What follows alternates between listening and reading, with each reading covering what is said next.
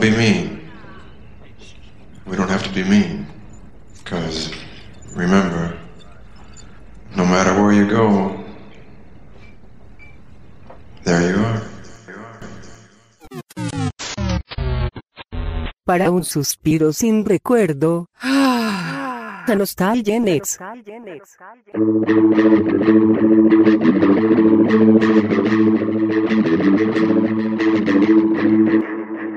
Bienvenidos por escuchas a nuestro episodio número 29. Uno antes del 30 va a estar interesante nuestros próximos episodios. Y este eh, haciendo ya una, una compendio, yo creo que de, y de películas muy variadas en las que damos de qué hablar. La idea es esa, ¿no? Eh, eh, eh rápidamente quisiera yo este, hacer una, presentación de nuestros compañeros. Este, desde la cocina de su casa en la ciudad de Chihuahua, Chihuahua, nos acompaña Marta Cecilia Soto. Hello. Hola Marta, bienvenida. Y desde Puebla, Puebla, en la sala de su suegra, ¿será? ¿De sus sí. suegros? Sí, aquí este Carlos Bautista a su servicio para lo que se ofrezca en este mundo de las películas. Muchas gracias. Y por ahí también yo sé que nos va a acompañar ahorita este, desde Los Ángeles, California, desde la comodidad de su camioneta, Jorge Bautista. Este ahorita lo, lo esperamos con mucho entusiasmo. Y en esta ocasión nos toca hablar sobre una película este, que realmente yo creo que a todos nos movió un poco el tapete. Quienes tenían la referencia teníamos la curiosidad, quienes no tenían la referencia, yo creo que les llegó de trancazo. Y este, y, y yo digo que les llegó de trancazo no por, en sí por la película, sino por el reparto que no. Yo creo que a muchos les tocó la sorpresa de ver un reparto tan este Variado. reconocido en, en una en una en una película que no tenía realmente o que difícilmente puede este, colocarse en un género muy particular o específico. Este, no se sabe si es comedia, no se sabe si es acción, no se sabe si es ciencia ficción o es todo Tiene eso. Pero, pero muy, muy, muy difícil de, de, de ahora sí de especificar o de, o, o de etiquetar como un solo género. O, o, también se da que, que, hay varios géneros en una sola película, pero en sí la película no, no está tan, tan clara en ese aspecto. Esta película de la que estamos hablando se llama este, Las aventuras de Bokuro Banzai, o en inglés conocida más The Adventures of Buckaroo Banzai Across the Eighth Dimension. Este, una producción de 1984, un año muy interesante para el cine. Este, muchas películas fueron y creo que fue lo que realmente lastima esta película en cuanto a mercado, mercadológicamente hablando. Este, hubo muchas muchas películas este, de, de, de peso fuerte con, con sus este, productoras y que difícilmente iba a poder competir contra ellas. La dirección está a cargo de W.D. Richter, que ya hemos mencionado en, en otros episodios, en otro episodio específicamente en la de Big Trouble in Little China o Golpe al pequeño, al barrio chino, este, porque él es el guionista de esa película. Mm. Y el guionista de esta película es este Earl McRouch o Roach, este, que también ya tenía algo de, de experiencia, pero que ahora sí que en esta eh, producción se, no sé si decirlo, se descabelló, se de, deschavetó o simple sencillamente dejó llevar, se dejó llevar y, y, y, fue muy prolífico en cuanto a las ideas planteadas en esta película. Este, tenemos un reparto interesante, el reparto yo creo que aquí es lo que más destaca. Eh, hablamos de un personaje principal que es Buckaroo Banzai, una especie de, personaje de cómics y eh, interpretado por Peter Weller. Tenemos a el, el antagonista, sí, el doctor Emilio Lizardo, que también se podría decir que está interpretando a dos personajes también a Lord John Worfin, que está interpretado por el genial John Lithgow, que precisamente en el episodio pasado, antepasado, hablábamos de él. este, en Harry and the Hendersons, que interpreta, hace el papel del papá. Ahora lo vemos eh, en ese, en ese eh, fue el protagonista y ahora nos toca como antagonista. Este, y luego una serie de, de, actores también de, de, gran peso, como lo son Jeff Goldblum, este, como lo son Ellen Barkin, Christopher Lloyd, Lewis Smith. Este, tenemos a este actor de, sí, no, pero a, a Vincent Chiavelli, que muchos si vieron Ghost, en La Sombra del Amor, e, es el fantasma que entrena a Patrick Swayze para ser este, un buen fantasma que, use sus poderes De, de, tocar cosas, de empujar cosas. Este, para mí, uno de esos, esos actores, este, ¿cómo se dice? De, de caracterización muy, muy buenos.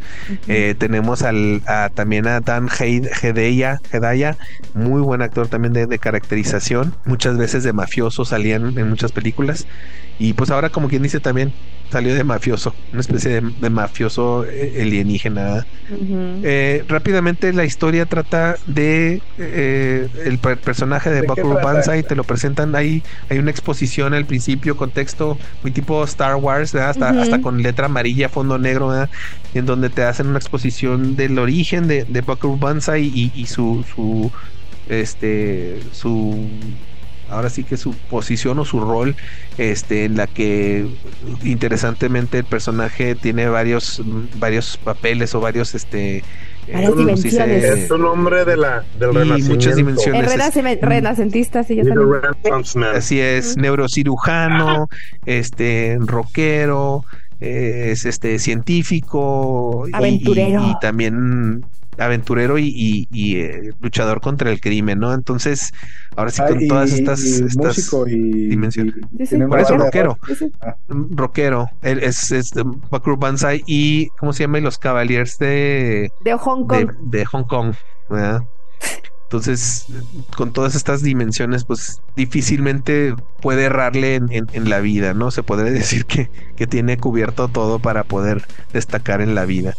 Eh, aquí queremos de alguna manera eh, hacer ver que esta, esta historia, bueno, no queremos, es mi interpretación, hay, una especie de, de mundo o, universo, creado por el escritor que, que como que bueno eh, a mí yo yo tengo tengo esa sensación de que el universo preexistía a, la película, de alguna manera este, nos quieren inmer, ¿cómo se podría decir la palabra? Inmersar, inmersar, en sumergir, gracias, sumergirnos en una historia, en, una, en un universo que, preexistente que ya tiene sus reglas, tiene su, sus realidades y que de alguna manera este, uno no tiene este por qué esperar tanta explicación, sino más bien uno debe de alcanzar el mundo y, la interpretación es lo que lo, lo, lo, que te da a ti la herramienta para disfrutar o para entender hacia dónde va la, historia.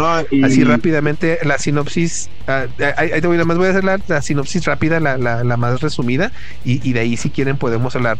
Inicia la película en que este eh, presentan a Bakuru Banzai como este un genio, ¿verdad? Lo, demuestran este eh, haciendo una operación de neurocirugía con, acompañado de, del otro personaje de New Jersey interpretado por Jeff Goldblum, este como dándote a entender la genialidad del, personaje. Después ya lo ponen este haciendo el, pilotaje este de prueba este para demostrar eh, sus avances científicos este atravesando la montaña para llegar a la octava dimensión y, bueno, eh, eh, todas esta serie de, situaciones en las que te dicen, este cuate es un genio y es una persona que tiene control de su vida. También hacen un paralelismo con el personaje de John Lithgow, en el cual hace un experimento muy similar, pero años antes, este, como 40 años antes, en los 30 y donde le, le falla, ¿no? Le falla al grado de que queda medias eh, atravesando un muro y, y, entra a la octava dimensión nada más a la mitad, donde es poseído por un extraterrestre y, y, este, al ser, al ser eh, retractado hacia, hacia la Tierra, pues queda, queda mal, ¿no? Queda, bueno, se vuelve loco, te, te hacen pensar que se vuelve loco. y sí, no, continúa. Y luego, pues, sa- sa- sale como que lo, lo, lo- lo internan en, en- en un psiquiátrico y ya eh, se integra otra vez la historia a que años después se escapa del psiquiátrico y empieza esta, esta historia en la que te, te- te dan a entender de que esta octava dimensión son extraterrestres, este, en donde hay una lucha entre dos razas, la- los, los lec- lectoides o qué es? Lectoides. Lectroids. Electroid. Los Lectroids de la. este, los negros, rojos y había- los, los negros, Había ¿no? una pelea entre Y los que- negros y los blancos. y que hay una, hay una guerra entre ellos y para poder este dominar es, es su guerra pues están utilizando la tierra como una especie de, de- de medio para llegar a, a- a sus propósitos entonces por un lado los rojos este, No. quieren invadir No, no, no, no, no, eso no es. No. No, lo que, lo que pasa, lo que pasa es de que te lo, te lo explica la, la, la jefa de los de los rojos. Dicen hubo una guerra donde había un de los dictador. negros es la jefa de los negros Es la jefa de los negros. Entonces hubo una guerra donde había un dictador y derrocan al dictador y a toda su gente. Y como, eh, y, y como forma de cárcel lo meten en, los meten en la octava dimensión. Entonces, este es, es la cárcel. Entonces, cuando el, el personaje de John Lithgow entra por, por accidente a- o parcialmente a la octava dimensión, lo invade, lo invade o in- eh, dentro de su cuerpo el dictador Es- malo. Eso sí, ajá. Jala, jala a su gente, pero solo puede jalar una porción de su gente. De ahí probablemente los obtuvo, no, no de la octava dimensión, pero de los que andaban ahí flotando este en, en el o sea espacio. la octava dimensión es como es como la zona fantasma de Superman Sí, es una, es una Pero cárcel. entonces, ¿a dónde Entonces- querían regresar? ¿A una parte de su mundo en el espacio? Yo pensé que querían regresar a la octava. Querían sacar, querían sacar al resto Eso de su dice- gente. Están en la cárcel es que y eso es lo que dice John Lithgow Sí. Que quiere regresar. Eso es lo que dice ¿no? John Lithgow cuando está dando cuando está dando el, el discurso al El- el final. discurso. Él dice, vamos a regresar a la octava dimensión, al planeta Ah. 10. Lo cual se me Sí. hizo raro. ¿Cómo te, cómo, cómo hablas de una octava dimensión? Si es tu dimensión, si es tu propia dimensión, ¿no sería la primera? O sea, como que Sí, se hay- fue hay como que rápidamente la mezclaron. octava. You're Ay, thinking ¿cómo too lo much. Porque dice, lo que dice la, dice la, la jefa de los Black Electroids, dice, es un, es una dimensión de los metimos que no tiene forma. Entonces, Mm. como que no tiene, no tiene dónde Pues están pueden flotando por todas partes. ¿no? Sí, yo le entendí más bien como que el John Lithgow quería ir por el resto de su gente, porque cuando está atravesando Buckaroo Banzai ves que hay cuerpos y hay gente todavía ahí de en ese lado de la dimensión. Ajá. Muy raro. Es muchas cosas. Ves dos cuerpos de Claymotion super así. Sí, que están ahí eh, fin volando. Y este, y es donde ya ven que cuando se desarrolla la tecnología, John Lithgow y su gente lo ven como una oportunidad para poder sacar al resto de su gente. Y los, y los Black Letroids dicen, si no los detienen, pues vamos a destruir su planeta para asegurarse que el dictador ya no regrese al planeta 10. Ok. Pero sí como que cambia, ¿cómo? como que cambia, cambia si el octava dimensión es donde vienen o no, porque el último no regresan a la octava dimensión tampoco, porque la nave espacial está como que en su mismo universo, está rarito esa parte. Creo que el, guionista se perdió en su Pues propio, es un en su No, escrito, no, ¿no? pero es donde, es donde, no, no, pero es donde me puse a ver los, los videos y las entrevistas.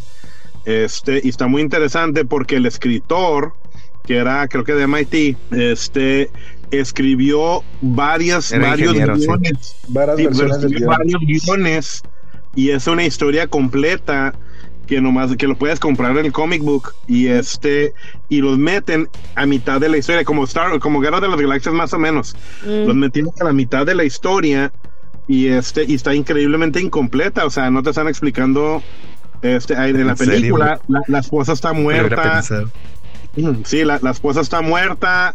Este no te das cuenta que están, que la persona, bueno, como que te intentan explicar que la personaje principal, este, la, la, la, la muchacha, es la, es la hermana gemela y te la lo quieren gemela. meter- Sí, pero lo que, lo que no sabía yo cuando estaba viendo las entrevistas es de que había muchas escenas que quitaron. Quitan cómo se mueren los papás de Buckaroo, quitan Ujú. que está en una guerra con, la- con la, un sindicato de criminales, el Hanoi Shan, Órale. este, y, y están pasando un montón de cosas porque estás viendo, como te digo, eh, la mitad de la historia y te, y te pierdes todo el principio y hay más cosas esperando en el final. Y lo que les lo, lo que les encantó al John Lithgow y al, y al este, ¿cómo se llama el de Robocop? Eh. Weller, Peter Weller. Peter Weller. Dicen lo que Ah, nos sí, encantó sí. es que les, les valió sí, madre, sí. dice, no les importó, dice, no, vamos a darles exposición, no vamos a darle nada, el que alcance, qué bueno, y el que quiera llenar las partes, que, pues, que le vaya bien. Y Bueno, este, Peter Weller, este, que- según la entrevista que, que nos pasaste, que Peter aceptado. Weller sí confiesa que él no, él no quería, que él al principio, que porque como era joven, él, él como que, como que él, él dijo, no, no me voy a quemar, este, esta historia está muy rara, esto- necesito conseguir papeles que me, que me enaltezcan, y como ¿Eso que esa película al principio después de no. Robocop? Pues Antes.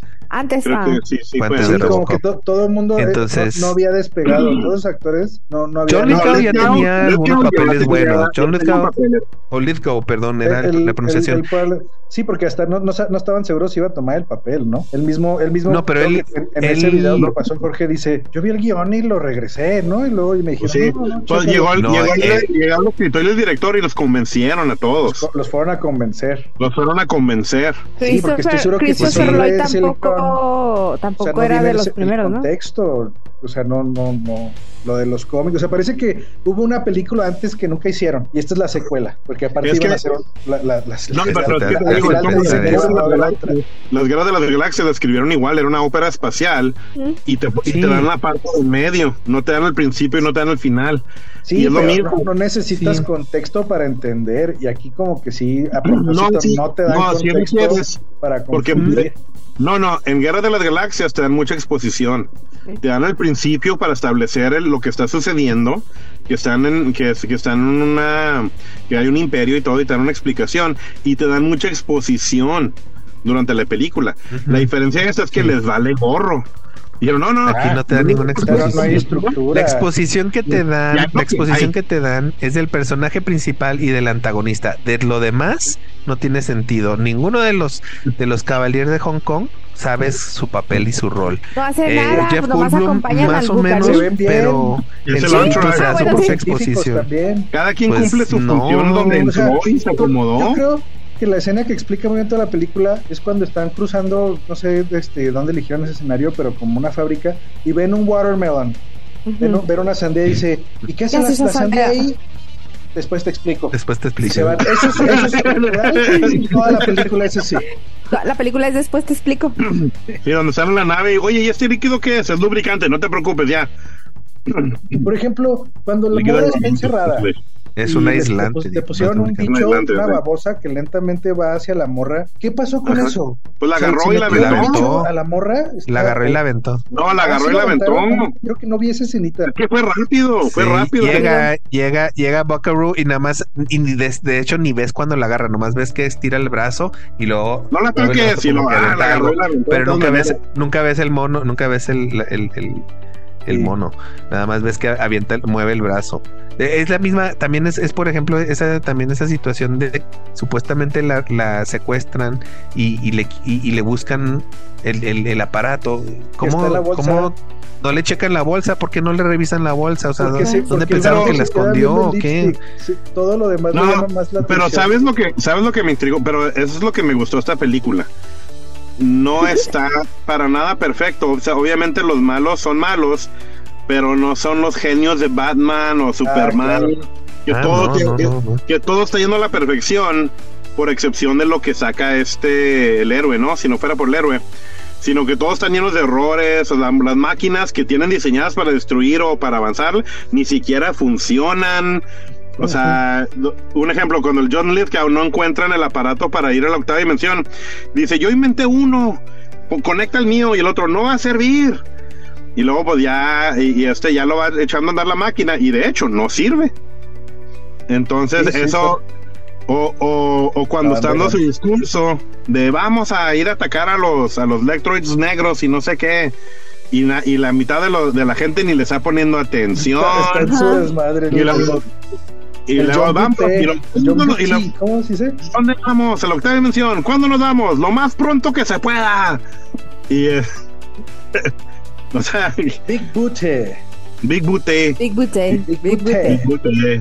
Francés. Ese, es- ese, Big ese fue el mejor chiste de toda la película. Sí. Pero sí, eso está padre lo que dice Jorge, porque sí, o sea, hay un pique que tiene el, el- el malo principal con el Buté, porque el Buté Ajá. como que se desespera de, las, de que la está haciendo malas cosas. El, el, el, el jefe de, Sí. la, de la operación. Y al, ¿No? y al último le vale gorro, ya vámonos. Y luego, sí, porque ya, ya, ya, ya, vámonos a la fregada, ya estuvo. Y no la vamos a matar, no, ya, ya, ya, déjala. Y lo la mataron, sí, sí, la matamos, sí, ya, ya, ya. O sea, Ya vámonos. ya, ya vámonos, o sea, ya estuvo. Y aún así se sube no va, no va a servir. Sí, tu diseño es malo y no sé qué. Entonces, es curioso que cuando le, se lo platicamos a Marta, de nuevo, y la vi cuando tenía como 14, 15, y dije, y cuando la vi, dije, no, pues tiene que ser una parodia de, de películas, una de chiste. Y ahora que la veo, ya, o sea, lo, lo veo con otra, la, la vi con mucho diferente rostro. Cuando la bajé, o lo- lo- este, la- vi que había. un legalmente, ¿Eh? legalmente. Sí, sí. Ey, no, ah, si no la bajas, no es ilegal. Si lo estás viendo streaming, es legal. Ajá. Este. hasta, hasta que cambien la ley. Que por suerte no, ya llevan rato que no la han cambiado. Sí, si, si no estás haciendo uso de usufructo de ella. Sí, ni, ni la estoy bajando, o sea, está en la red, está en el internet, en la letra. Ahí está. Este, ya es cuando lo estoy viendo una diferente perspectiva, donde ya se me hace un poquito más Star Wars, que esa gente tiene una visión. Y a mí se me hace que si, si hubieran tenido un poquito más de producción, hubiera cambiado mucho la. y mejor mercadeo. Este hubiera tenido un impacto mucho más grande. Porque también el director que tenía, el, el, el director de camarografía, lo corrieron. Y este y pusieron otro. Entonces, el que está haciendo la escena del rock, donde está llorando esta en el. Penny, ajá. Que, sí, que, que está llorando la, la Penny, no la Peggy. Este.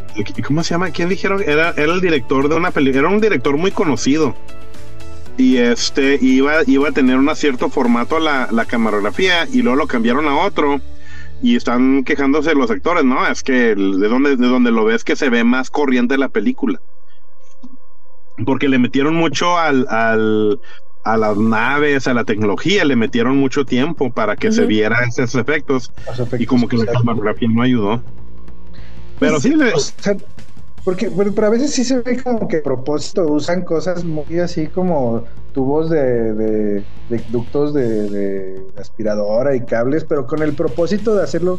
este, Los antifaces. pues, Pero sátira, porque yo sentí que también que o sea, esa película solo funcionaría en los ochentas porque es- está haciendo sátira de muchas películas de ciencia ficción de, de- de esa época.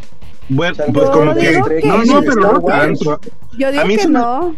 A mí se me hace que la ciencia se amarró bien.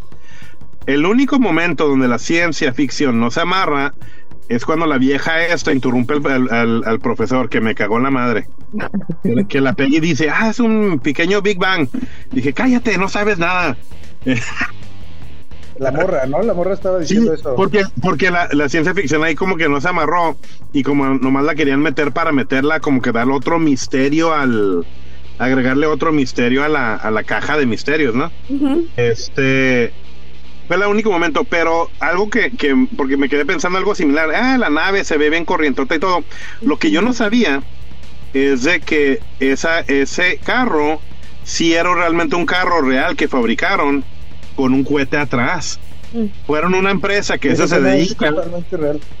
Sí, bueno, o sea, es real en el aspecto de que va rápido el carro, no va a 500 millas por hora. No, no, no, pero, no. pero, Pero sí el- está el- la construcción del- del- ajá, desierto. sí. Y fueron a una empresa que fabrica carros con cohetes para carreras especiales de, dra- de drag racing. Y este y el carro sí lo fabricaron realmente así. Y una parte que cortaron es cuando el papá de Buckaroo Banzai hace una hace una carrera similar y agarran la parte de enfrente de un avión de combate y la amarran un cohete atrás, pero lo fabrican. Y este y, y algo que no muestran es que así se muere el papá de Buckaroo este haciendo esa prueba en el en la en- haciendo una prueba muy similar que le quieren dar más impacto. Y este y ves a películas caseras del, del- de una versión de Buckaroo chiquito y la mamá es Jamie Lee Curtis. Órale, sí órale, entonces si, si ven ese le- le- les mandé dos links. Les mandé uno que es el Declassified donde el director está haciendo como que la película real y está agregándole más información este a la, a- a la película sí y te está poniendo escenas que no pusieron. Este como lo de lo de que el, eh, pues hay un malo que está moviendo los, lo que está, que es el que sacó a la hermana gemela y todo. Entonces, es todo un mundo que está, que está viendo y, y sacaron un libro de- con lo que escribió este señor, aparte de todo lo que te falta de la historia por ver. Entonces está, está interesantón. Y entonces, ¿tú crees que sí le faltó mucha exposición a la a, a esta versión que sacaron? Lo que dicen, lo que están diciendo los actores, el John Lithgow y el Peter Wellers, ¿qué? ¿Cómo se el, el Robocop? Dicen que, Peter que hubo- ajá. Y que salió la película y hubo un cambio en la gerencia de Fox o Sony o no me acuerdo. Entonces, los primeros que lo arrancaron ya entró una nueva, un nuevo grupo para manejar y ya no quisieron seguirle porque no era de ellos. Entonces perdió y no han podido sacar una serie, un reboot o nada porque están, están pleito los derechos de autor. Mm, Entonces le preguntan, ¿y si hacen otro? Le digo, pues sí queremos, pero este, pero los derechos de autor se están peleando y pues no podemos hacer nada. Entonces está amarrado en, en cuestiones legales. y una estudio- versión de no director. Mm. no sé qué tanto batallarían, Mm. pero sí como que ya ahorita se está peleando ya, o sea, ya se perdió, como que lo están viendo perdido. Pero estaría padre, el personaje a mí sí se me hace interesante, o sea, el personaje en sí se me hace que tendría como mucho. Yo busqué algunas cosas, encontré algo que se me hizo bien interesante, em, que en alguna mm, en alguna película hacen un cameo de, de del Booker Banzai, que un chico se, se viste se viste, eh, Real Player One, creo que se llama la película, este, que se viste de Ah. Booker Banzai y que todo el mundo así como que súper emocionado con, con el personaje. Y yo, ay, pues, es lo que pasa, ¿no? Luego estos personajes así fantásticos de cómics eh, o, o, no sé, de alguna serie de aventuras ochenteros, luego les provocan así como que mucha emoción a los, a los chavos eh, actualmente, ¿no? Y entonces digo yo, bueno, a lo mejor pegaría una, una serie del personaje, porque el personaje la verdad es que sí me gustó, o sea, sí me gustó esto que, que es un Espéralo, neurocirujano, espéralo. pero que era súper genio, un Pues es un neurocirujano. Batman, un, un Un hombre. Jones también, porque Sí, es pero, Indiana es- Jones. pero Ajá. también, o sea, lo ponen todavía, lo enaltecen más, porque le dan mucho más importancia al hecho de que es un científico y que a que sea un, un- un héroe de acción, ¿no? Me, me Yo da creo mucha que esos- risa. Esas son de, la- de las, de las premisas para mí Sí. rescatables de la película. Pues a mí, a mí sí, a mí, fíjate, de nuevo, yo pongo a mis hijos como, como jueces, qué tanto impacto, o sea, qué tanto pegaría ahorita, y les encantó, Sí, a Adrián Ah, también le gustó mucho. y, y cuando lo estamos viendo, me da risa porque estamos viendo la, la parte donde detiene el show, porque está llorando la Peggy en medio, Porque la escuchó Sí, en todo el, en sí. todo el ruido, todo el concierto escuchó. Pero sí, sí, no, no, es que así de sensible es el Bocaroo, obviamente, este, pero mi- mis hijos, han "Oye, papá, este, eh, vaya, vaya, vaya, interrumpen todo el show por una que está llorando. O sea, que, que, que me dijo que, que selfish es el, el Broker Romance. Y le digo, no, véanlo de la otra manera. Es, un- es una persona con tanta empatía que si una persona no está disfrutando del show, tiene que contentar a esa persona para que todos lo disfruten. Porque ya sabes que le estaban burlando, sí, sí, eres un fastidio. Le, "Eh, no sean groseros. O sea, don't be mean. Sí. Y le digo, eso, es- eso, eso es un héroe. O sea, para mí es el. Es, es la explicación de quién es Bokuroo. Sí, es un genio, todo lo que tú quieras, pero se está viendo ese lado humano donde Era por una una, buena persona, persona. sí, por una persona, o sea, lo defiende y detiene todo, nomás para ahí. Entonces le digo, y luego me da risa porque me hicieron el, ah, pues sí, ¿verdad? Y luego, pues, o sea, eso, es- eso es como que se me, se me hizo importante en eso, ser una persona que detiene todo para ayudar a una persona, ¿no? Es el definición de un héroe. Y luego ya, yo vendiendo el Bokuroo, ¿no? Obviamente. Y mis hijos, ah, no, sí, Este, sí. ¿Cómo se llama? Eh, pero eh, en sí la, la, la ambientación está padre porque no sé si han visto Salvaje de Corazón, si no se las recomiendo de David Lynch. Este hay una, una escena, no es igual, pero me, me, me hizo regresar a eso. David Lynch, esta, la de Salvaje de Corazón es con Nicolas Cage y con esta, ¿cómo se llama la actriz? Esta, la de Jurassic Park, ¿cómo se llama? Ay, no Ah, cómo se llama la actriz. Este, bueno, es con ellos dos. Y, y es una, una típicas de David Lynch, ¿no? De, de, de este de amores imposibles, un Romeos y Julietas así muy extravagantes. Pero hay una escena precisamente donde se, se están escapando de, de la mamá malvada, de, de la suegra malvada de Nicolas Cage. Se escapan ellos dos y llegan a, a un antro donde están tocando heavy metal, tan, tan, tan, y todo el mundo así moviendo la cabeza como metaleros, ¿no? Y este, y de repente en, en el, en el slam se, choca contra, contra otros chavos y empiezan a pelearse también, así como, ah, que se van a agarrar a golpes. Y en eso Nicolas Cage, "Hey, no, no, no, no, no la violencia, no, no, no hay que agredirnos. Y en eso levanta la mano y alguien le avienta un micrófono y empieza a cantar una de Elvis Presley. Y todo el mundo se pone bien románticos ahí. Y ya todo el mundo, ah, sí, cierto, no hay que pelear, hay que. Entonces, a- casi ha- hagan de cuenta que era la misma escena, estaba yo viendo algo muy parecido. Nada más que la frase está buenísima de, de no Sí. importa dónde Donde vayas. estés. ¿Cómo? Ahí estás. No importa dónde estés. No, es que dice, it doesn't matter No where you dónde go. Creo que dice en inglés. Dice, ¿Cómo it doesn't matter where you go. Just, just remember. Dice, it doesn't matter where you go. There you are. Sí, se oye más bonito en inglés, sí. Ese, eh, me da risa porque se enojó mi hijo y lo, ¿por qué está diciendo eso? Es di, que no es cierto. Di que no es cierto que donde vayas, ahí estás. Y lo, está bien. Pero me da risa porque todo el está bien, sí, ya. Pues es que sí, o sea, yo, yo estoy del lado de tus morros porque, o sea, entiendo el- la idea del, del, del, del héroe ochentero, pero pues no, no se me hace buena justificación. O sea, ¿qué tal ¿Cuál? si alguien más estaba teniendo un mal día? Oye, pero es que, en- en es, el- en el es que a veces. O sea, el- el- lo hizo que específicamente con ella porque se, era la- se parece a su. No, pero- murió. Pero al Sí. principio no lo sabe. Al principio no lo nomás sabe. es un sentimiento. Y la ve al bien. nomás es un Pues sí, sentimiento. exacto, ese, ese es el típico héroe este ochentero, ¿no? Que tiene así casi un, un Superpoder. Sí, pero empático, pero, eh, empático. la empatía. Era un Es que héroe. saben que en los ochentas, en los ochentas, lo que más destacaba, yo creo que como una calidad de héroe, aparte de la empatía, era la seguridad en sí mismo. Y eso Sí, era lo que proyectaban estos también. personajes. Porque iba, iba a ser yo la referencia, aunque no es héroe, en la de este, en la de Inner Space, en la de Viaje Ah, Insólito, sí. donde el cowboy, el cowboy le dice todas las mujeres me aman, pero tú ya lo sabes, o sea, es, es- Sí, es, es, es como un Es- Han es- Solo es esa proyección. Te amo, lo sé. Sí, por eso, eh, es, es esa, es esa proyección de, de, de autoconocimiento y de seguridad en sí mismo en que sí, yo es- tengo claro lo que sé y eso tú no lo sabes. O sea, tu inseguridad, sí, está injustificada. Lo obvio, ¿no? Lo obvio.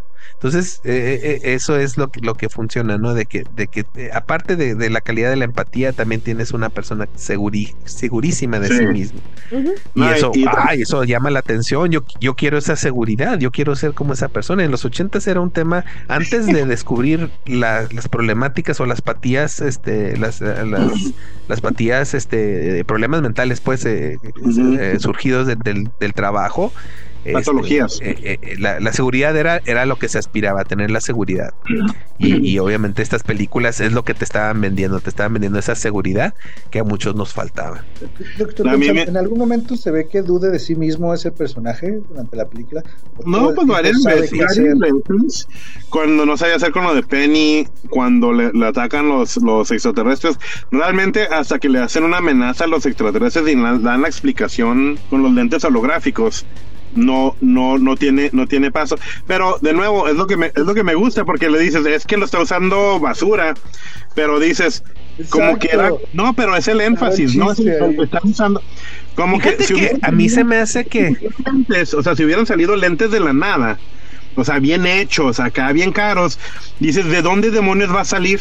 Tiene más lógica pensar, agarraron lo que podían con tape y pedacitos de basura, probablemente que Y dentro de la caja. magia para verlo.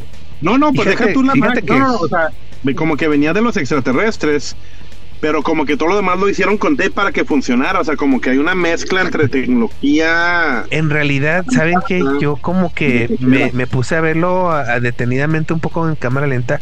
Creo que la idea sí estaba bien ejecutada, pero como es tan rápido, parece que se pusieron bubble wrap, se pusieron Sí, este, eh, eh, pero no es bubble wrap, pero si, lo, si lentes. haces el, el- el- lo pones en cámara lenta y, y le haces un poquito de close up, eh, no es bubble wrap, eh, es como un- una textura hexagonal, este, rígida.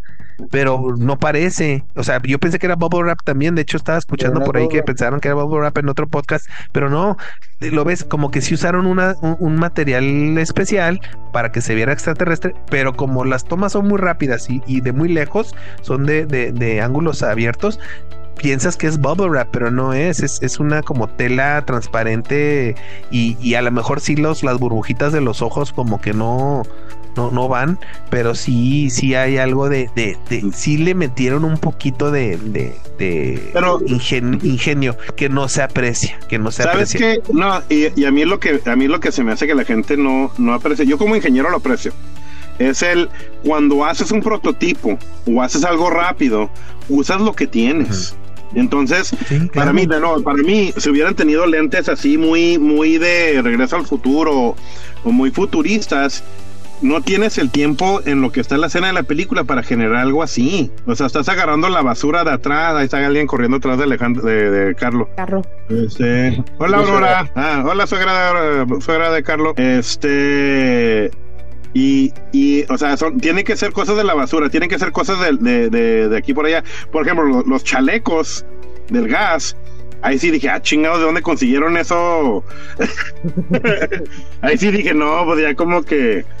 O a lo mejor No, los pues, tenían es ahí. el dinero se fue a un lado y, y, y queda corto en otro, ¿no? Pues O es, sea, que, es que también. pero o sea, mira, ba- pero te digo una cosa, idea, está padrísimo. pudieron ha hecho un throwaway line, es que no lo hacen y a propósito no lo hacen, no quieren, no quieren dar esta exposición. O sea, tú está bien, pero no explican cómo funciona, nada más dicen ponte esto para poder entenderlo. O sea, y pudieron Claro, haber dicho Oye, una eh, frase de alguien de que este O venían en la caja o algo así. bajo- Es que no importa el, el- el- el- ahora sí que la tecnología o la producción. Las, las actuaciones son geniales. No, Sí, sí. pero la, la, la, la Jeff Goldblum en esa escena en el camión estuvo perfecto, en el que Ah, sí. se prueba da una- aspira por el aparato y luego voltea y voltea a ver a, a John Parker y luego así la y luego todavía se, como que no está seguro y voltea otra vez así entre, entre ojos, no entre los dedos así como para ver si era lo- si era cierto lo que estaba viendo, ¿no? A, a pesar de, de de los chafa que estaban los disfraces también. No, y lo padre es de que sí mataban a, a muchos de los personajes, hasta algunos principales, ¿no? Ay, sí. Mis hijos ahí, pues, ¿por qué andan tan agüitados? Digo, pues porque es un amigo de ellos. Ajá. ¿Por qué están volteando Claro. por los Se está muriendo. O sea, se está muriendo. Pero también, como tú no tienes ese enlace emocional, porque lo viste bien poquito, como que no te pega tanto el impacto, pero sí, la actuación se me hizo buena. Pero este, pero como que sí, se- te falta ese enlace emocional un poquito más. Todos para sentir más a lo empatía. mejor yo a Peter Weller no tanto le doy tantos a, a, a coloides, a coloides, pero yo a quien a quien eh, este John todos Lithgow. los demás a mí se me hace que estuvieron excelentes, Lithgow, o sea, el, eh, eh, El- el- Lithgow, eh, y- Christopher Lloyd, el Vincent, John este Esos, esos vatos. Big Bute. Big se Bute. robaban la- Ajá, se sí, robaban Bute. la No, el que me fascinó, el que me fascinó fue el Jeff Goldblum cuando están en la escena de cirugía, que le dice el Buckaroo, oye, ¿te quieres unir a mi equipo? Pues hay una abertura y lo, ¿me puedo unir a tu equipo? Yo sé cantar, ¿me lo puedes cantar? Poquito, pero puedo bailar. O sea, como que Sí. puedo vende, vende. Sí, o sea, el, el voy a poder ser parte del equipo de lo que, Buckaroo Banzai. lo que me hacía lo que me hacía ruido era era que estaba vestido de Woody de, de Toy Story eso no no no lo- No, no, pero- no pero- me dejaba de incomodar eso Pero deja tú le dices, Ah, eres de sí. Texas. No, soy de New Jersey. Ajá, sí ni ni cowboy era O sea, ni, ni espuelas y- tenía eh, Se vaquero amarraba sin y- espuelas No, pero le dice, ¿y las espuelas? Te estás burlando de mí. Sí.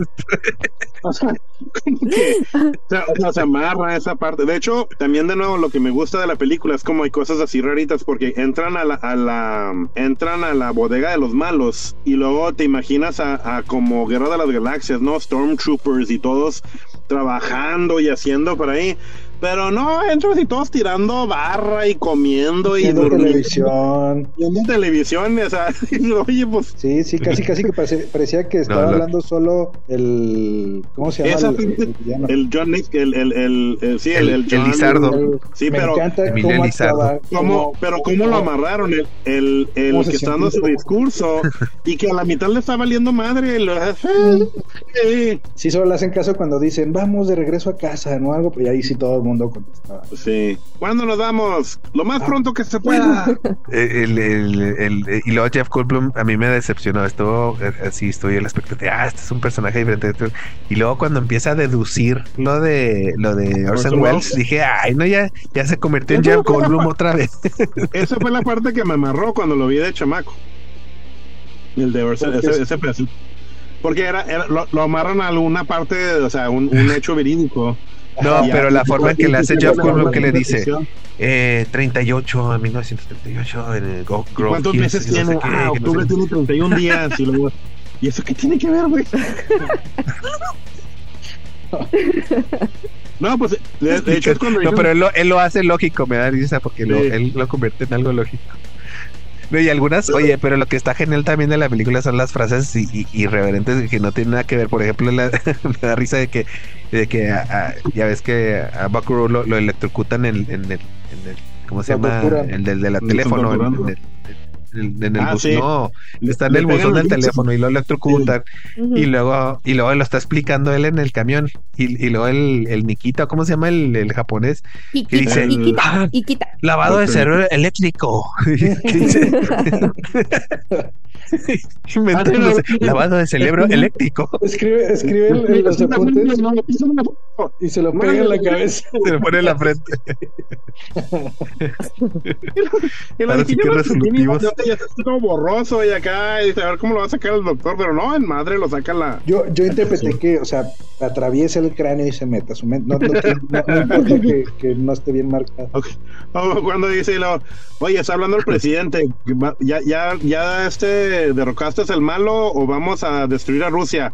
Sí, en el 1 y no en el 2. ¿y cuál, fue- cuál era el 1? Dice. No le dice, luego- dice destruir a Rusia o el número dos. ¿Cuál era? Dice, era la misma. Están con el presidente que está en el hospital, que está en una camilla invertida. Porque Ay, sí, pasó. la espalda, porque tenía dolor. ¿Por Y, qué? y también O le sea, quieren es- explicar qué está sucediendo y el, y el vato sigue pone cosas de que, ¿cómo? ¿Qué están diciendo? Y luego, oye, tráete la forma para declarar la guerra. La forma corta, por favor. La forma. El formulario corto. Sí, Que, ah, formulario solo corto. que solo para ojos del presidente esta vez. Y, le- y le pregunta y le dice al presidente, ¿esto es en serio? Lo claro que es en serio. Y luego se va a Buckaroo de la tele y solo queda el alien y le hace así. No, sí, lo que dice el general, pues yo tengo miedo. Y la otra, pues amárrate los huevos, cabrón, y no sé qué. No, pero dice, yo tengo miedo, estoy a punto de hacerme del 2 y luego el otro. No, le dice la secretaria, pues, pues amárratelos. Ay, no, no, se está. eh, eh, estoy- y luego se va la luz, ya ven que se va- empieza a parpadear la luz y no sé qué tanto. Eso tampoco y la cámara empieza a funcionar. Y lo que es eso? Y le dice, son pulsos electromagnéticos. Ah, sí, es que no se supone que no debe de funcionar nada cuando sí, debe haber pulsos electromagnéticos. no, sí, la ciencia ficción ahí sí les falló mucho, pero o sea, lo, lo hacen Pero es, o sea, para mí es a propósito, o sea, todo es con, con que queriéndote, o sea, ahorita cuando lo explicaste al principio, Jorge, dije, órale, o sea, sí tiene, o sea, claramente hay un lore, hay, hay- hay un universo Sí. que se construyó, Pero ¿no? incompleto, como Pero que el cuate no. claramente lo, no no intentan aterrizó. confundirte en la película, te meten No, información que a mí- que- que a no mí se me hace- Intentan, lo logran. A mí se me hace que toda la ciencia ficción era porque era incompleto, pero lo que estaba escuchando de nuevo de las, de, De las las entrevistas es que la, la entrevista de Kevin Smith con el John Lithgow y el Peter, este, wow, está, está genial. A mí me da risa esa Total, entrevista porque Kevin Smith está más metido que los mismos Ellos. actores. Dice, Sí, "Uy, sí. O sea, pues imagino tú la- explícanos mejor la, gente película, ¿no? Más cuerda. Probablemente el, el culto que tiene la película es porque le ha dado más cuerda a la gente a ese universo que los mismos Pero-. Que dice el Peter Weathers y la de mercadeo que, le, que me pregunta a mí, ¿y cómo lo vendo? Y el otro, pues no sé, yo no le. No le entendí nada. Sí, pues sí. Yo, yo, yo hubiera tenido una pesadilla si hubiera sido el, el vato de marketing de esa película. No hubiera sabido cómo venderla. Y pobre Yo, cuate. yo digo que no tiene que, yo pienso que no, es que pienso, No me parece, que, ajá, yo también digo que no era tan, yo pienso, Carlos, que si te faltó exposición de los ochentas, evidentemente. Entonces, me parece que en los ochentas, si le hubieran dado un poquito, a lo mejor más de mercado, porque te voy a decir una cosa, esa, cuando sale esa película yo tenía cuatro años de, de vida, ¿no? Entonces, eso, evidentemente no, la- no la vi cuando salió, pero ahí te va. Cuando yo era chiquita, cuando yo, yo crecí en los ochentas, mi, mi infancia fue ochentera, entonces yo sí escuchaba que todo mundo hacía referencia, yo creo que a Arnoldo y a, a Jorge les haber pasado igual, yo escuchaba mucho hablar de Booker Banzai, este... No. Yo sí, yo sí llegaba a escuchar que, que, que al menos yo sí recuerdo mucho, mucho haber ah, oído hablar del personaje. Hasta ahora me toca ver la película, pero me sí me hace sentido porque yo viví en esa época. Entonces, sí, ahorita lo vemos como, como algo gracioso, pero la verdad yo pienso que si la hubiera visto en esa época no me hubiera sonado nada Es, raro. esta, esta, esta producción es muy MTV y MTV estaba, estaba en su apogeo en los ochentas. Entonces, el, el vestuario era de moda, eh, los actores eran de moda, los est- estamos pues, hablando de que eh, es- estás, estás tú vendiendo más, estás vendiendo tú más el, el producto que la historia, estás vendiendo más tú el, el, el, eh, eh, por ejemplo, también esa tecnología, como dice Jorge, ingeniosa, así muy hechiza y todo, este, muy, muy casera, también era lo fue- lo atractivo Pero- de Star Wars, fue lo atractivo de, No, pero de que se veía real, no se, no se veía futurista, no se veía como que te estaban imponiendo algo este, Es que- completamente inalcanzable, sino que eh, te daban así como que una exposición de que, bueno, ¿y, y por qué tiene, tiene que ser todo como nos lo vende el mainstream? ¿Por qué no puede ser Sí. algo un poquito más, más este casero y más este Pero- eh, cotidiano? Eh, Sí, sí tiene. y, de alguna manera el consum se consumió de una manera rápida. Lo que pasó, lo que pasó es que tenías un Ghostbusters, tenías este Pues eh, películas como estas. Ah. eh, Star Trek the Future. 2, tenías, no, perdón, Star Trek 3, o sea, tenías todas estas películas con mucho mayor expectativa, o sea, realmente el, el- el- el- la, la- la pesadilla no era cómo vender la película, la pesadilla era cómo este, pasar la expectativa de todas esas otras películas que ya te las estaban vendiendo de un año antes. O sea, Ghostbusters Sí. estuvo súper esperada. Star Trek, pues ni se diga, es la tercera, es donde, Pero de nuevo, donde van a, a- a buscar a Spock que se murió en la segunda. O sea, ya eh, el, mundo del cine y más de la ciencia ficción estaba ya vendida, ya la vendieron un año antes. Entonces, eh, pues, ¿qué es esto? ¿Con qué se come? O sea, Sí, pero- no, no, no tengo referencia para poder la- consumir eso. Y en la tecnología, en la ciencia ficción, igual que Inner Space, por ejemplo, este, la tecnología estaba en par, porque una, una gente que te digo, que está esperando ver los Star Wars o los efectos o los tableros de Star Trek, si, estás, si ves realmente ciencia, especialmente de esa época, o lo, que, o lo que ves ahorita en aviones, o lo que ves en naves espaciales actuales, esos son los switches, esos son los tableros.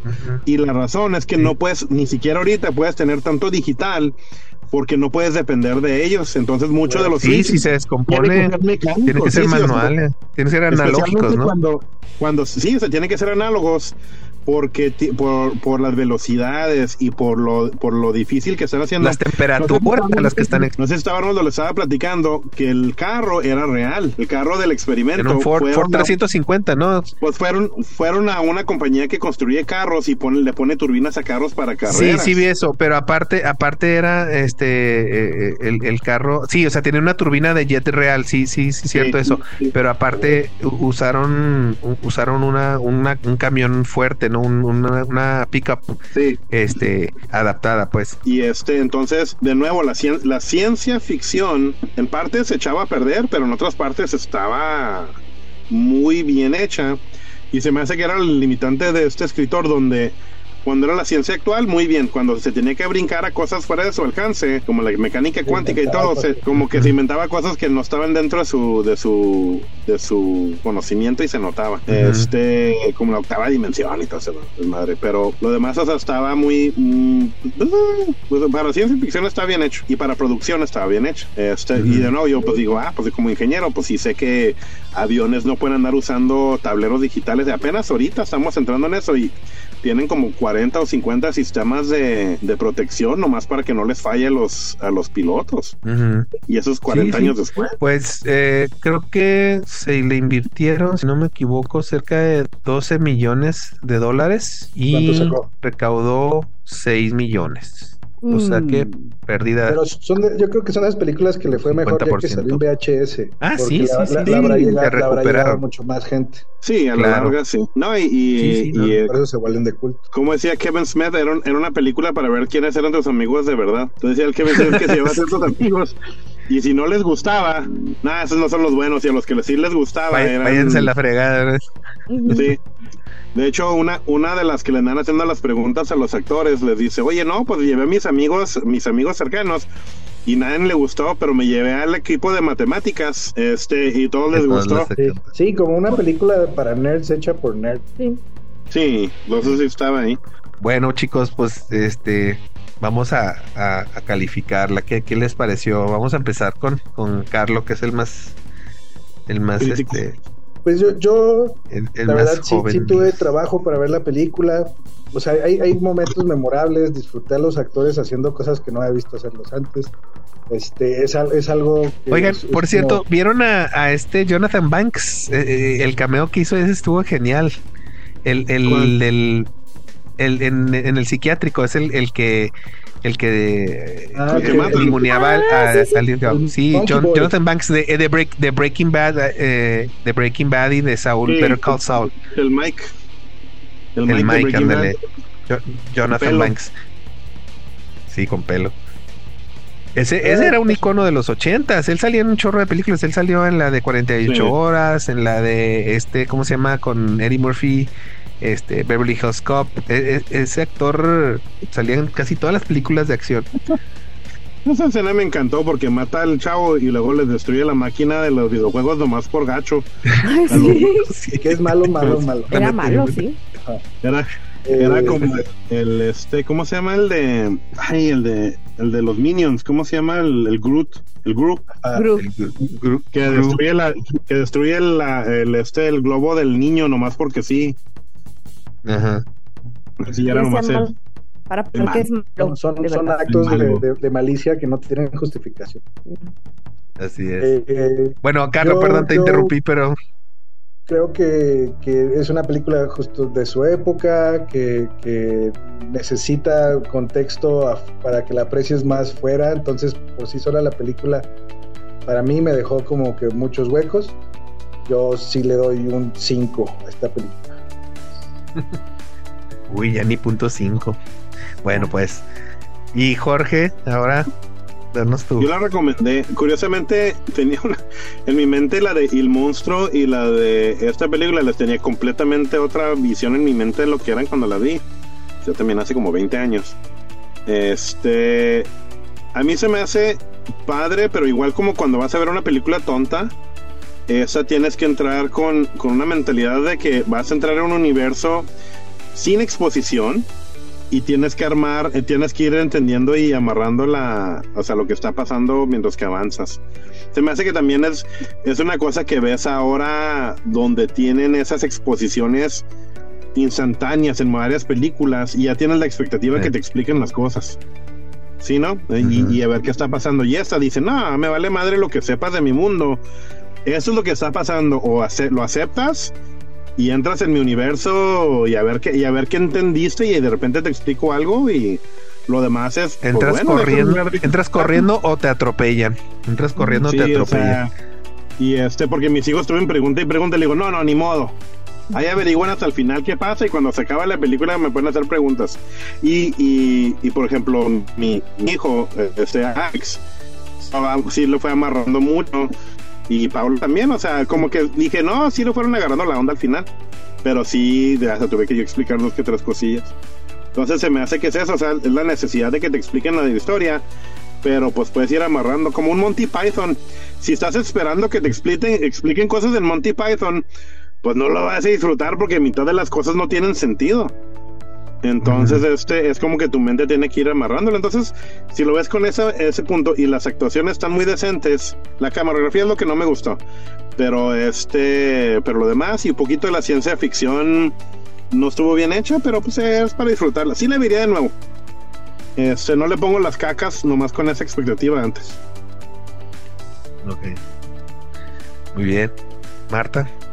Yo sí la recomiendo, de hecho, este, la, la, empezamos a ver aquí los tres, a Adrián le gustó mucho. Y fíjate, ahorita que está hablando Jorge de, de, que a uno de tus hijos sí le gustó mucho y se aventó, o sea, él se adentró en el universo y dijo lo que sea. Y el otro pues como que ahí medio, medio como que explica y todo. Y Adrián como tiene esta tendencia, eh, bueno, para aquí ya lo he comentado varias veces, pero la gente que nos escuche por primera vez, si eso está ocurriendo, Adrián es un chico que está diagnosticado en el espectro autista.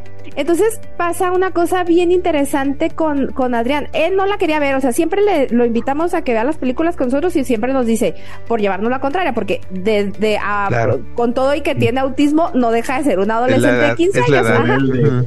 Entonces te dicen, no, no quiero. Ajá, y entonces, pues ya nosotros ponemos la película y si se une bien padre, ¿no? Entonces, como que, no, ya me voy a ir a dormir. Y luego de repente, este, llega, se aplasta con nosotros y la empieza a ver. Y empieza y se empieza a emocionar. Hablo toda la película. Hable y hable y hable y emocionado. Y entonces, eh, ahorita que está que está hablando Jorge de, de, que si tienes la exposición y Búsqueda del cómic. Ajá. Entonces pasa una cosa. Adrián hace también es como creador de videos, ¿no? Entonces él hace unas unas cosas a las que no les da exposición. Él pum te avienta la historia si la captas bien y si no ni modo. Y entonces me parece que esto es lo que sucede con esta película, ¿no? Si te gusta, aunque no tenga exposición, te gusta y ya. Eh, y, y, realmente, eh, digamos que puede ser que como es un tema que vivo pues todos los días, porque de repente Adrián llega y te pregunta cosas y no sabes ni por qué te las está preguntando. Es, Me parece que la película es parte de mi vida también, ¿no? Entonces, sí la recomiendo. Me parece bien interesante todo lo que sucede. O sea, me encanta la, el, el, vestuario, eh, me encanta esta, este ambiente súper ochentero. Entonces, obviamente si, si no te gustan las películas pues viejas y si, y si necesitas como un poco más de argumentación y todo, pues no mm, te vas a perder. Pero yo sí la recomendaría para ver una tardecita con la familia y que la disfruten así como lo que es, ¿no? Que, que no me parece que fuera una película con grandes pretensiones y luego aparte habiendo todos estos problemas eh, administrativos que tuvieron, pues también, ¿no? Entonces, pero sí, a mí la verdad sí me gustó y sí la volvería a ver. Muy bien. Pues no, yo este, yo estoy ahora sí que la mitad dividido. Mm, no me gusta este tipo de películas, este, con, con como queso suizo en la historia, pero sí, sí me gustan las actuaciones, sí me gusta, este, e, esas situaciones en las que los personajes tienen una un rol muy, muy definido. Eh, eh, los actores de caracterización para mí siempre van a ser los pilares de, películas que no se, no este, no se centran tanto en los personajes principales o en la historia, sino que ambientalizan este, las situaciones. Para mí es, eso es lo que, lo que lo hace rescatable. A lo mejor si tú me enseñas un Bakuru Banzai con Bakuru Banzai nada más, y a lo mejor el antagonista no la veo, no, no, no, la termino, no, no, no, no completo. Necesito yo a un Christopher Lloyd, necesito yo a un Jeff Goldblum, todo eso es lo que me mantuvo viendo la película. Entonces, este, sí, yo, yo, yo, gracias a, a, todos los personajes secundarios, disfruté mucho de la película porque me mantuvieron atento a ver qué iban a hacer después o a ver cómo iban a, a desarrollarse o cómo tenían que ver con la historia que aunque no tenían mucho que ver con la historia, ellos terminan de alguna mente llevándote hasta el final de la, de la película. Y Bakuru Banzai, este, pues aunque sea el héroe, realmente no es tan relevante para este, darte la, la emotividad que necesita la, la, la película. A- a esa escena eh, fue genial. La frustración de todos los secuaces del malo de, de, de Lizardo eh, es- estuvo eh, tensionándote constantemente. Esa escena donde Christopher Lloyd le, le da el lápiz ni señala a- a- al otro. este estuvo genial y, y si escucharon ¿no? en la entrevista que, que se puso empezó el casco nomás para taparse la risa para porque estaba muerto de la risa cuando el otro le Sí. estaba o sea porque Y sí se está, está genial bien los actores.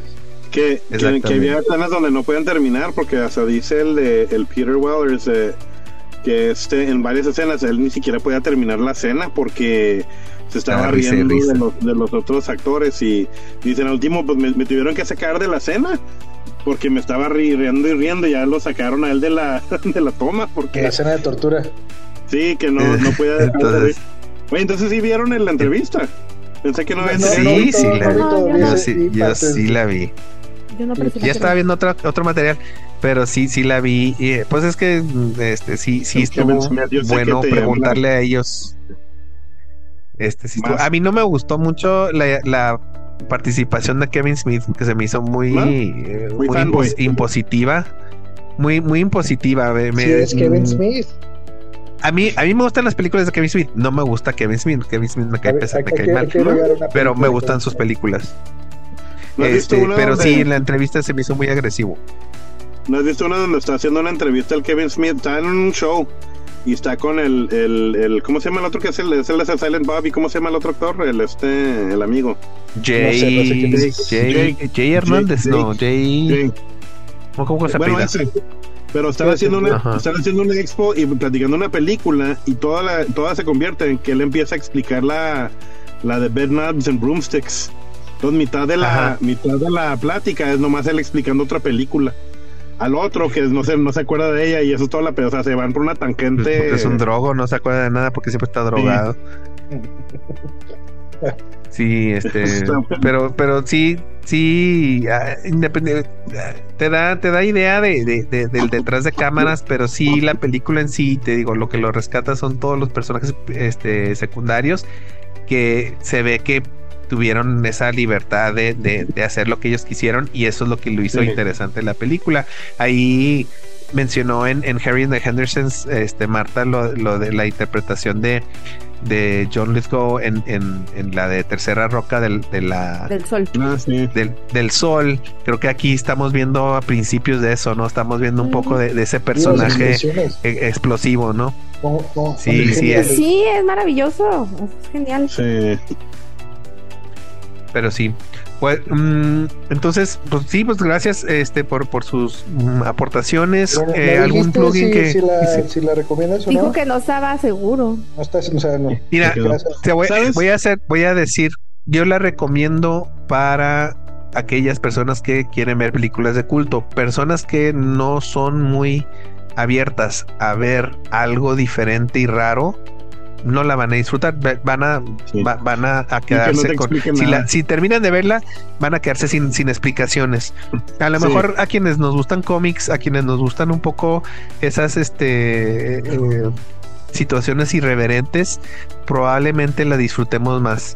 Pero, pero sí, sí yo me quedé con ganas de saber más de esto, me quedé frustrado que no hubo segunda parte y, y- la también. verdad sí, eh, eh, es, eso es lo que, o sea, dije, ok, hay un universo, nos dieron una probada, pero me dejaron con la probada y ya no continuaron y eso es lo que me, me hizo frustrar. A lo mejor si lo hubiera visto en el cine de más una- joven, Una sí, serie animada estaría sí. Sí. puede ser que sí. ¿Sabes? Ahora me acabas de acordar, sí hay una cosa que sí me fastidió la película. A la mujer, a la Penny, la usaron igual que las mujeres en la de Cannonball.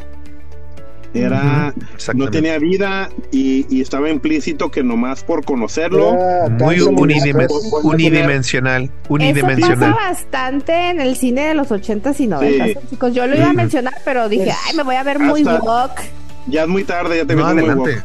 Este, ya, por ser mujer tenías que irte en esa dirección, man. Este, bueno. Sería, sería decepcionante si no.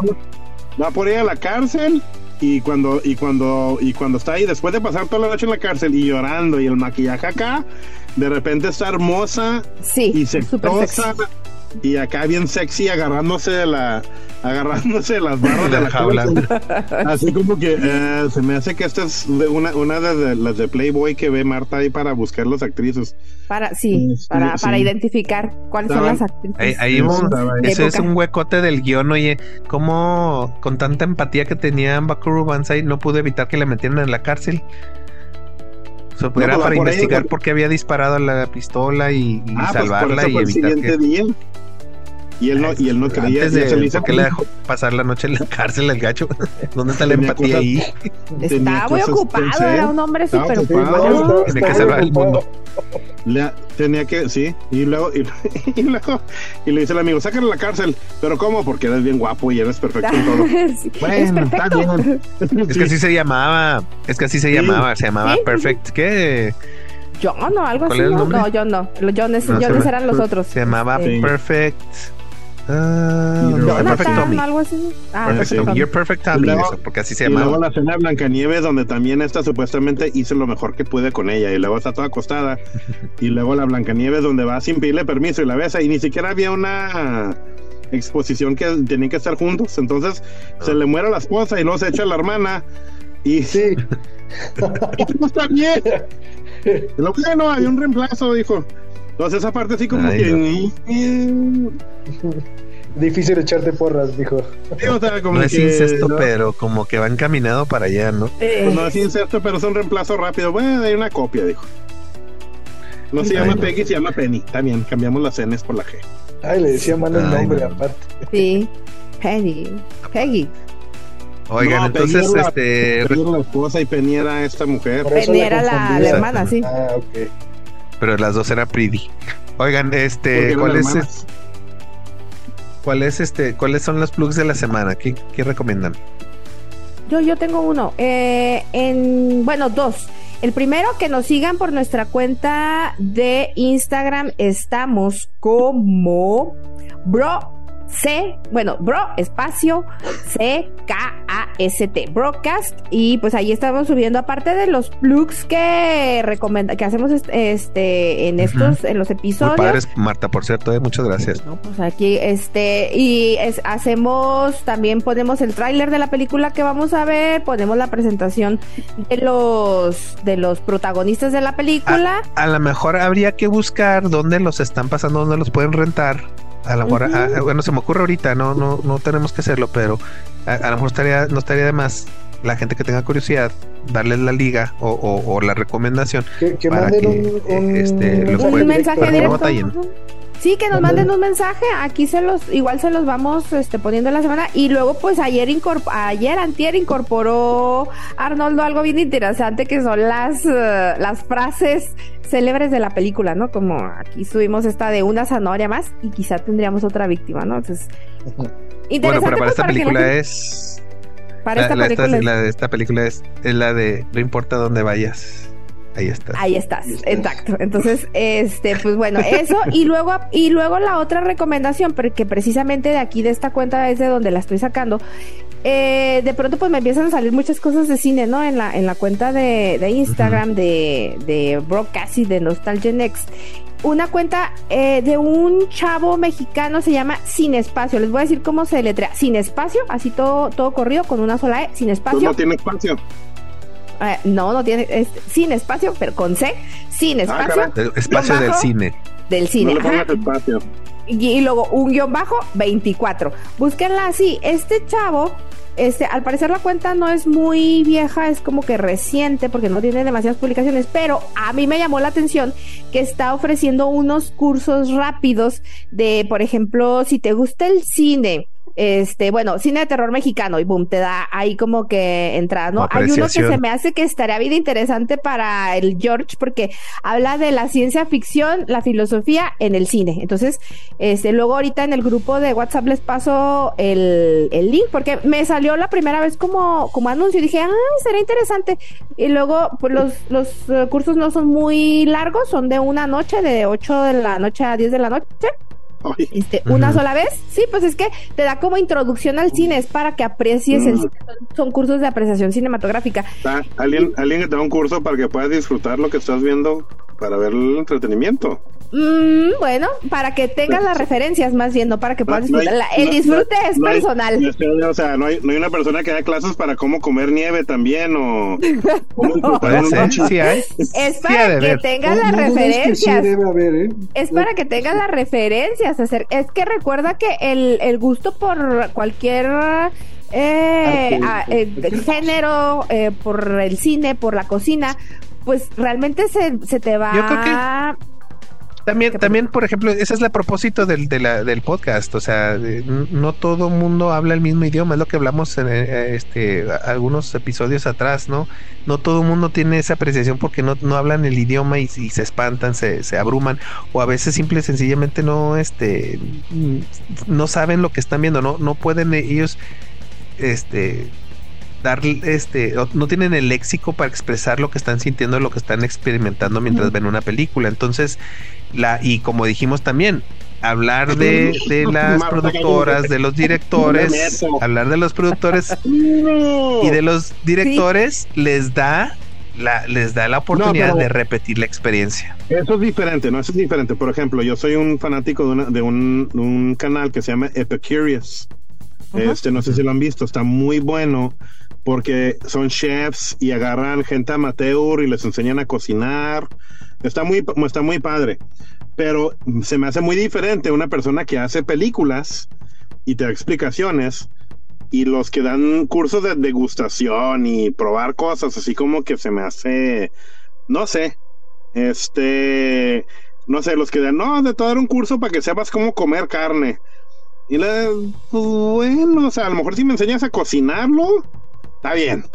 Pero si me estás enseñando cómo probarlo y luego, ah, muérdelo y escupe, o, you know, huela a esto, ¿sabes? curso de cómo ponerte Ah, bueno, calcetines a mí no me mañana. parece que eh, por los anuncios Sí. que, que he visto de esto que les estoy diciendo, no me parece que sea así. Me parece que él eh, hace como una cosa que es como eh, eh, cruzar conocimientos, ¿no? o sea, te dice, Pues, bueno, como, la filosofía. es como es como un curso para apreciar arte, ¿no? O sea, también, Ajá. o sea, te- hay gente que no sabe Eso- interpretar eso el arte fascina. abstracto y sí toman No, cursos.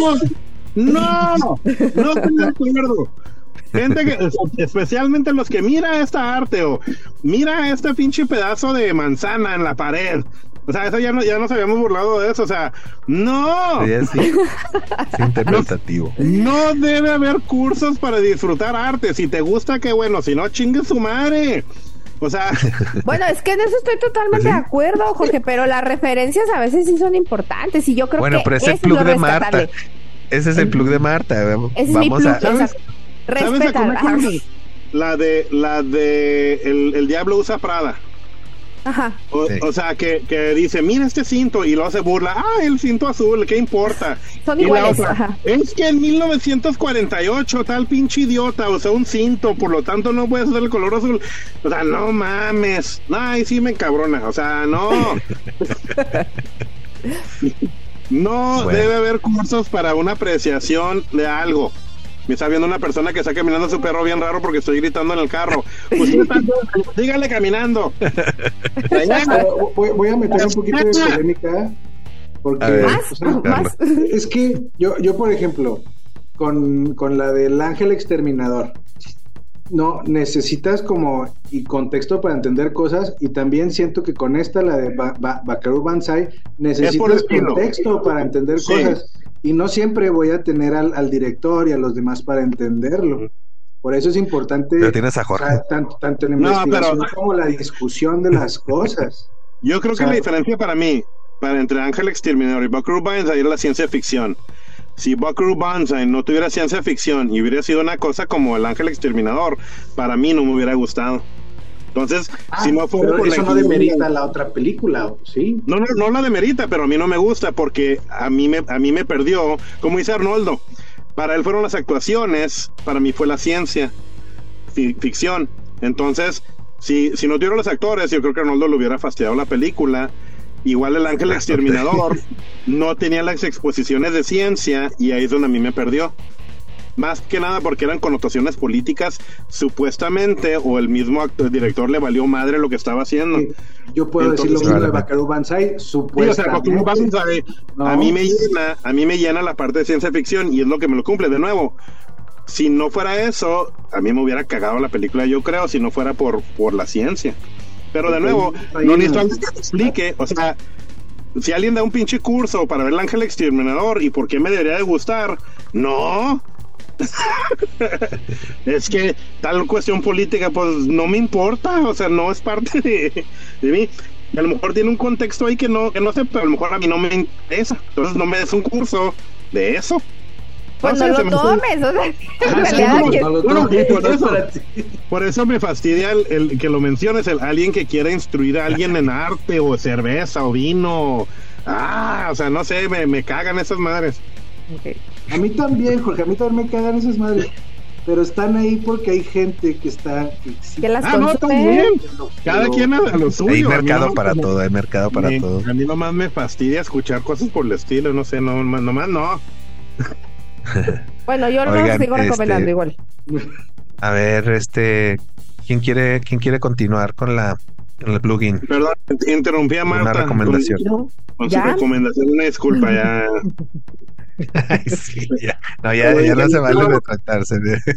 No, no, no, no. Sigo con lo mío, me apego a lo que dije. Está Nomás, bien. perdona por la interrupción. Ah, no, pues ya Este, había acabado. como- Como dijo Marta, "Mm, no, no, no estoy de acuerdo. No, ya acabé yo, ya, ya, ya, ya. Ah, Recomendé, sigan la cuenta. Si les gusta, qué padre. Si no, pues no la sigan. Voy a agregar una sección que se llama recomendaciones y antirecomendaciones. Ándale, sí. Sí, si eres de esas personas que requieren que te eduquen a cómo pensar y cómo lo que te gusta o no te gusta, tienes otros problemas. Ve, Hay, ve hay con un gente así. Pues sí, ve pues, con un profesional para que te explique que, o sea, si te- alguien te va a estar diciendo que te gusta.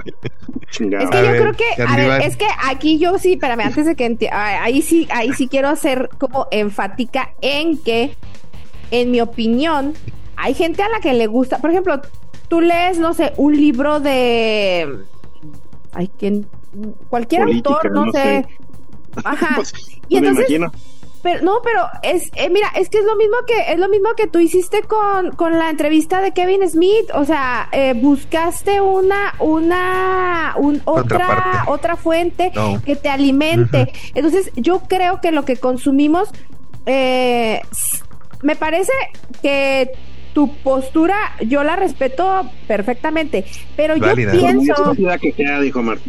No, no, no, estoy de acuerdo en lo que estás diciendo. Es que no estoy, lo, pe- lo peor de todo es que esta polémica ni siquiera es porque esté en desacuerdo con lo que tú dices. Lo que pasa, contigo, eh, ajá, entonces, pero ahí te va.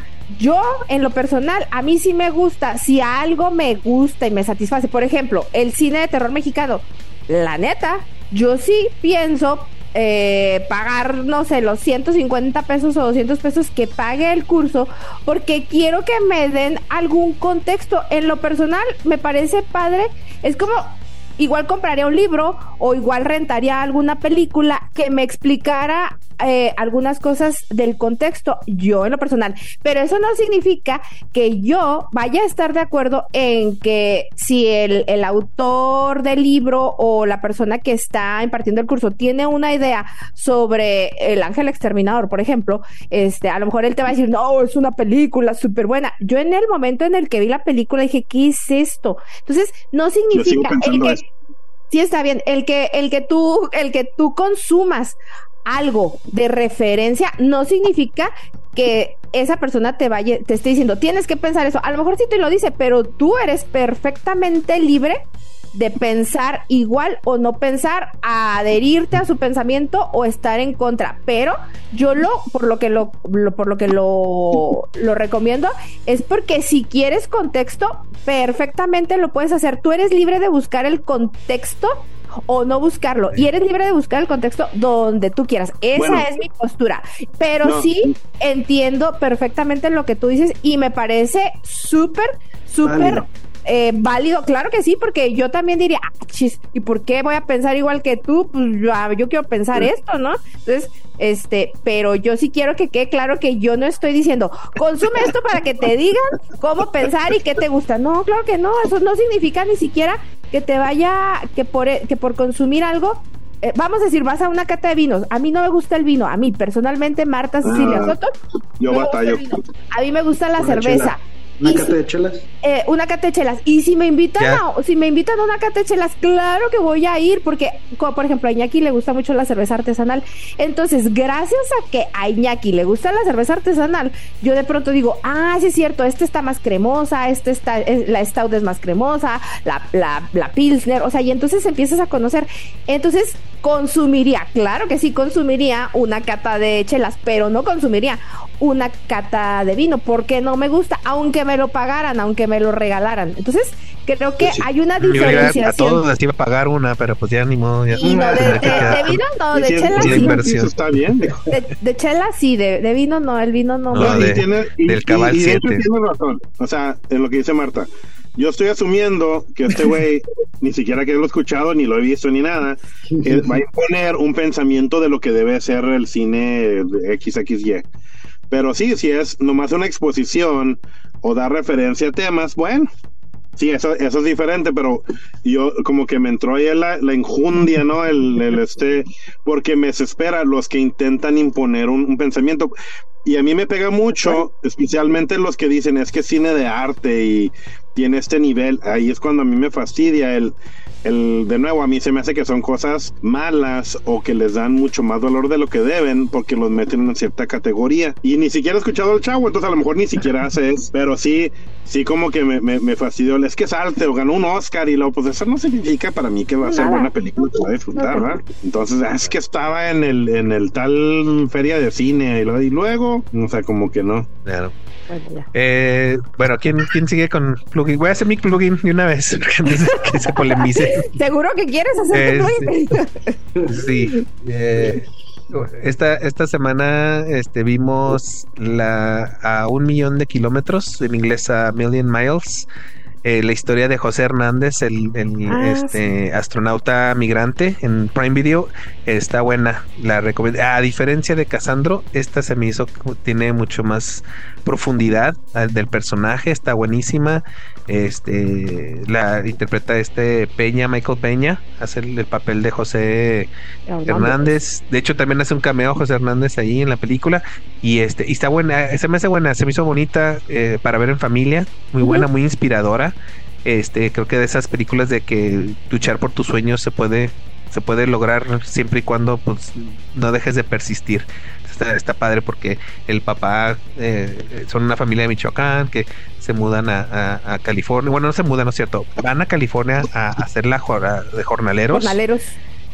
Ajá, y este, y por las circunstancias de, de- del, del muchachito que tiene pues una, un futuro brillante en la academia, este, deciden, toman, toman la decisión de quedarse en California, ¿verdad? y ahí empieza la historia de, de él como, como aspirante a ser as- astronauta. Entonces, este, la recomiendo mucho y, y sí, este, véanla con familia, con los hijos, es, es muy buena, muy inspiradora.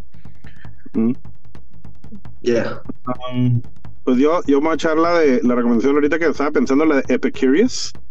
Este, el canal, si no lo han visto, tiene, es un canal donde agarran chef, un montón de diferentes tipos de chefs y tienen muchos formatos diferentes. Uno de mis favoritos son los, son los cuatro niveles de cocina, donde agarran una persona que nunca ha cocinado, un chef casero y un chef ya de 20, 30 años. Masterchef. ¿Eh?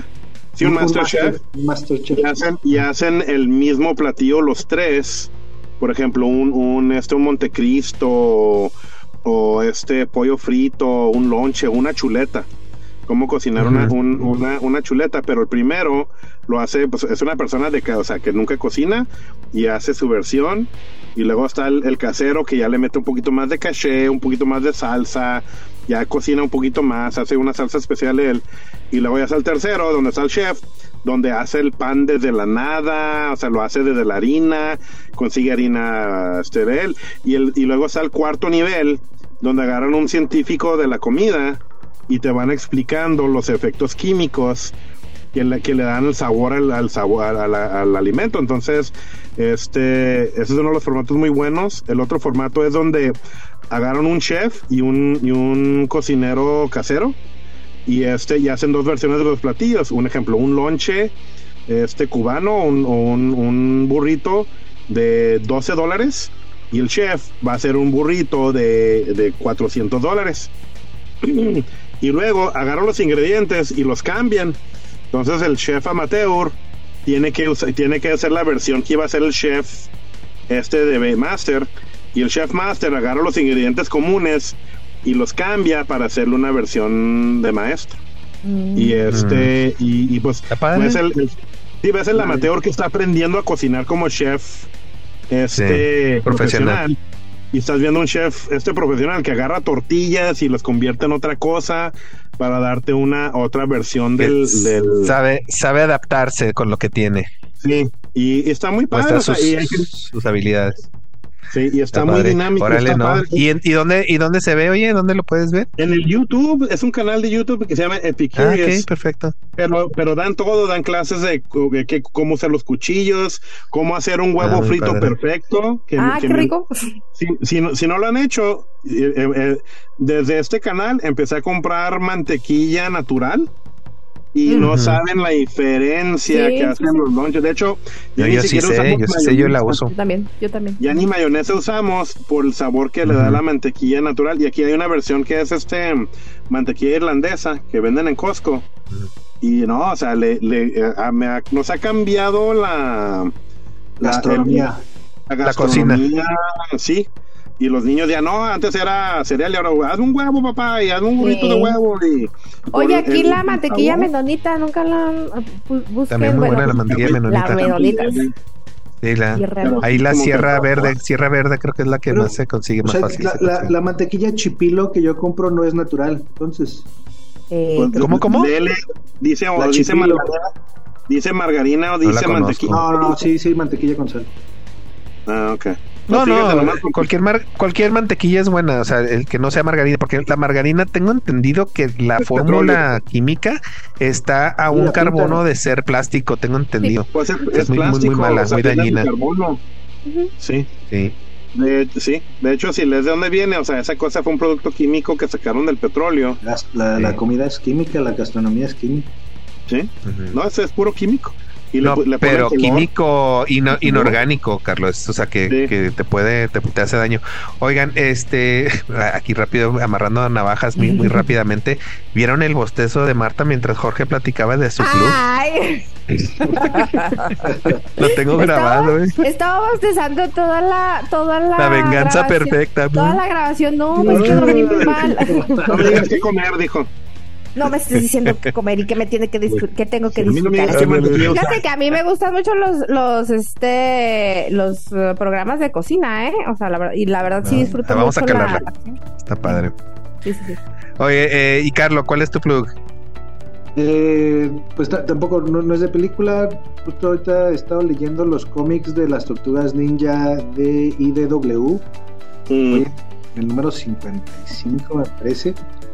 Eh, pues para los amantes de los cómics, recomiendo esos cómics. Los amantes de las tortugas ninja también. Eh, el Peter Eastman sigue siendo uno de los escritores principales, de los creadores. Ah, qué bueno. ¿Es el original? Excelente. Ajá. Sí. Entonces, este. Justo los estoy ¿Empezaron en Dark Horse? sé- Oye, ellos empezaron en Dark Horse antes No, de. no. No, Empezaron con empezaron su Image. propio cómic. Con Image. Empezaron su propio cómic, Ah, pero los. los Image. los Ah, sí, Image. eran sus propios. Ujú. Súper bien.